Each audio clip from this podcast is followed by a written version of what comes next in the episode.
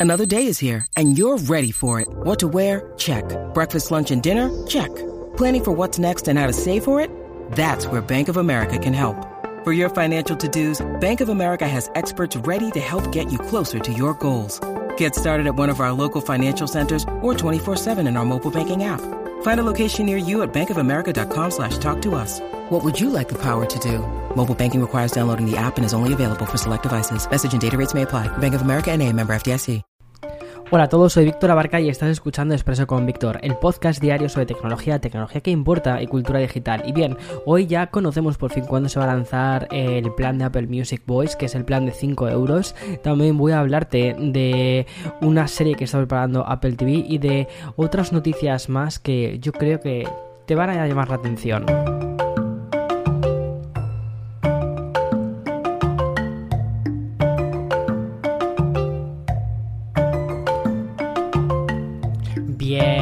Acuerdas, el pasado 18 de octubre Apple presentó Apple Music eh, Voice, que era un plan de suscripción al servicio de música que prácticamente se define un poco como, pues eso, como su propio nombre con el tema de voice, ¿no? De voz. Las dos novedades respecto a, esta, a esta nueva suscripción de la compañía de Cupertino radicaba uno en el precio, que iban a ser 4,99 eh, euros al mes, vamos, 5 euros, y la segunda era la funcionalidad, y es que se iba a controlar todo a través de comandos de voz a través de Siri. En definitiva, es una especie de, vamos a decir, democratización o de aparatamiento del servicio musical de, la empresa que dirige Tim Cook. Y este nuevo plan de Apple Music Voice solo le faltaba ponerse una fecha para, lanzarse, porque mm, aunque ya fue anunciado eh, para hace tiempo y se dijo que iba a ser en algún momento de otoño, hemos ido viendo como al final las hojas de los árboles iban cayendo poco a poco, básicamente han desaparecido y ya por fin sabemos cuándo se va a lanzar eh, este nuevo plan de Apple Music, que va a ser junto con la versión de iOS 15.2. el plan de voz de Apple Music va a dar todo el control a Siri. Es decir, vas a, vas a poder reproducir los 90 millones de canciones del catálogo a través de cualquier dispositivo compatible con el asistente de voz, ya sea desde el iPhone o desde el HomePod pasando incluso por los AirPods o incluso, bueno, no estoy seguro de si se va a poder hacer también eh, con CarPlay, no sé exactamente, me imagino que sí, es decir, pidiéndole a, CarPlay que te reproduzca una canción, pero no vas a tener acceso a la interfaz propia de Apple Music, ya que la idea es que todo pase por Siri. A ver, este plan de voz, cuando lo lanzaron yo fui un poco crítico con esto, ¿vale? Porque dije, mm, no tiene ningún, o sea, para mí, para mí personalmente, no tiene ningún sentido, por una sencilla razón porque yo escucho canciones específicas me gusta escuchar álbumes, me gusta descubrir música, me gusta decir, oye, quiero este disco de Taylor Swift y quiero además esta versión de esta canción, quiero la canción de los 10 minutos de All Too Well. Entonces, claro, para eso tengo que irme al último álbum de, Red y elegir la canción. Sin embargo, considero que eh, hay muchísima gente que efectivamente eh, escucha la música de fondo y que lo que prefieren es escuchar playlist y quieren, oye, ponme esta playlist relajante, oye, ponme esta playlist para trabajar. Y ahí la verdad es que Apple sí que ha hecho un trabajo bastante bueno, llevan haciendo playlists desde hace un montón de tiempo. Claro, tienen una barbaridad de música dentro de estas y que mucha gente va a poder acceder de un modo mucho más económico a estas playlists.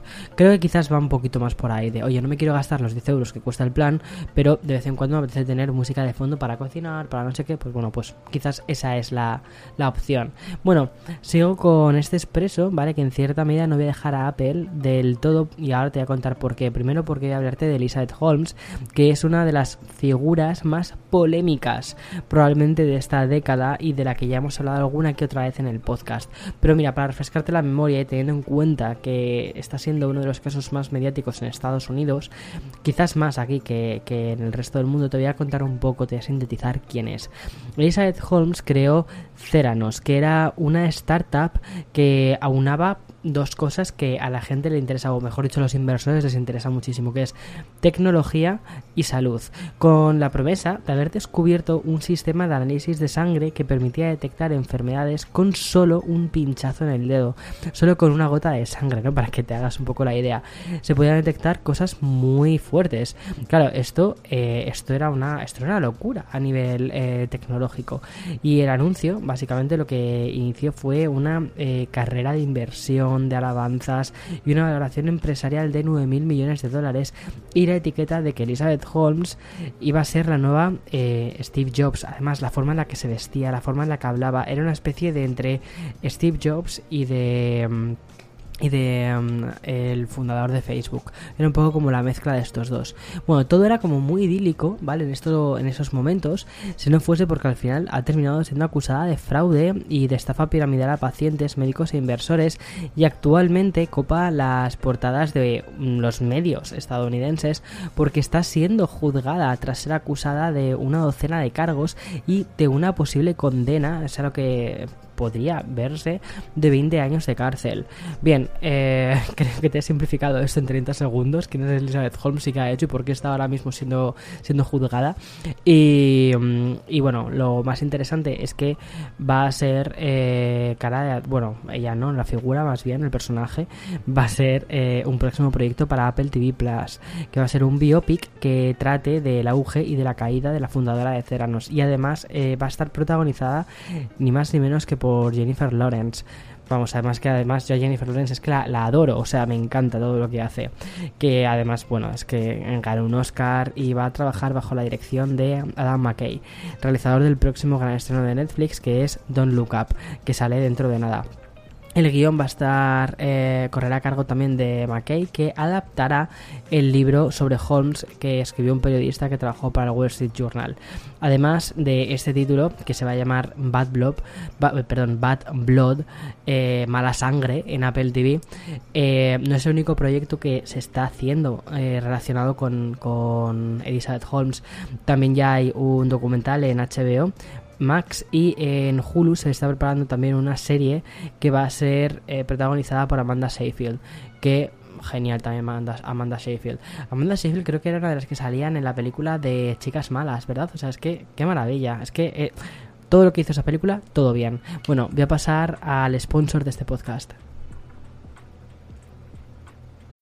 When you need mealtime inspiration, it's worth shopping Kroger, where you'll find over 30,000 mouthwatering choices that excite your inner foodie. And no matter what tasty choice you make, you'll enjoy our everyday low prices, plus extra ways to save, like digital coupons worth over $600 each week. You can also save up to $1 off per gallon at the pump with fuel points. More savings and more inspiring flavors make shopping Kroger worth it every time. Kroger, fresh for everyone. Fuel restrictions apply. Bien, continúo después de esta pequeña pausa y es que justo un día antes de que Adam Mosseri, que es el jefe de Instagram, compadezca en el Senado de los Estados Unidos como testigo frente al Subcomité de Protección del Consumidor, la plataforma ha anunciado una serie de cambios que buscan la protección de los usuarios menores de edad. De hecho, ahora mismo probablemente esté testificando y seguramente conozcamos mañana en qué ha consistido esta declaración. Pero volviendo a Instagram en sí, por fin se ha anunciado que implementará el control parental. Será en el mes de marzo del año que viene e implicará herramientas que van a permitir a los padres saber cuánto tiempo están pasando sus hijos en Instagram. También van a añadir la opción de establecer límites temporales que se aplicarán de manera diaria y el envío de notificaciones que van a avisar a los, a los eh, usuarios de que se tomen un descansito de la aplicación, cosa que, oye, no me parece que esté mal. El anuncio lo realizó el propio Moseri a través del blog de Instagram. Y bien, el jefe de la plataforma además aprovechó para calificar las medidas, y leo textualmente diciendo como la primera versión de estas herramientas, a la par que añadió que continuarán agregando más opciones con el tiempo. A ver, lo veo razonable, lo veo razonable que estén haciendo este tipo de cosas. Yo creo que saben que como se encuentren con lo mismo que se están encontrando, por ejemplo, en TikTok, que hay mecanismos eh, que se están haciendo públicos, ¿no? Todas estas cosas, mecanismos orientados a enganchar a la gente, a volverla casi reclusa de estas redes sociales, pues eso no tiene demasiada buena pinta. Y bien, voy a terminar con una noticia de Google que la compañía ha publicado que las búsquedas más repetidas del 2021 en el portal eh, como te puedes imaginar, fueron principalmente sobre COVID. Lamentablemente, pero también ha habido otras cosas muy curiosas en estas búsquedas del 2021. Dejando ya a un lado la pesadilla de la pandemia, ¿vale? Las palabras más buscadas giraron en torno a dos conceptos muy diferentes, pero también muy populares. Por un lado, todo lo relacionado con el mundo del deporte, incluyendo desde noticias hasta los resultados deportivos, y ahí encontramos dominio absoluto del fútbol gracias a la Eurocopa celebrada el pasado verano, y también hay mucho de NBA y mucho de cricket. Curioso, ¿verdad? Bueno, en algunos países el es importantísimo. De hecho, en India eh, es muy, muy, muy importante. Y la otra gran búsqueda destacada de Google en este 2021 fue el juego del calamar, que ha sido la, una de las, la, o la serie más exitosa e inesperada de la historia de Netflix. Que además sigue siendo un fenómeno muy difícil de descifrar. Y bueno, ya te digo, más por mí, porque encima eh, yo es que ni la he visto, o sea, pues mmm, con eso te digo todo. Pero bueno, otra cosa que me llama bastante la atención respecto en cuanto, en cuanto a noticias, ¿vale? La toma de Afganistán por parte de los talibanes fue una de las cosas más buscadas de, todo el año. Y ya, como te digo, fuera de lo mencionado de COVID, que incluye vacunas, encontramos un punto que sí emparenta un poquito con la temática más tecnológica de la cultura digital, que son las criptomonedas y también los precios del Dogecoin y de Ethereum han ocupado un lugar muy destacado dentro de las búsquedas de este año.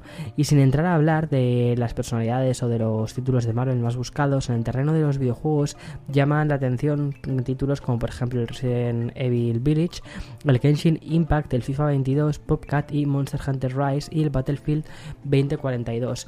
Pues oye, pues muy guay, ¿no? La verdad es que es curioso saber qué es lo que está buscando la gente.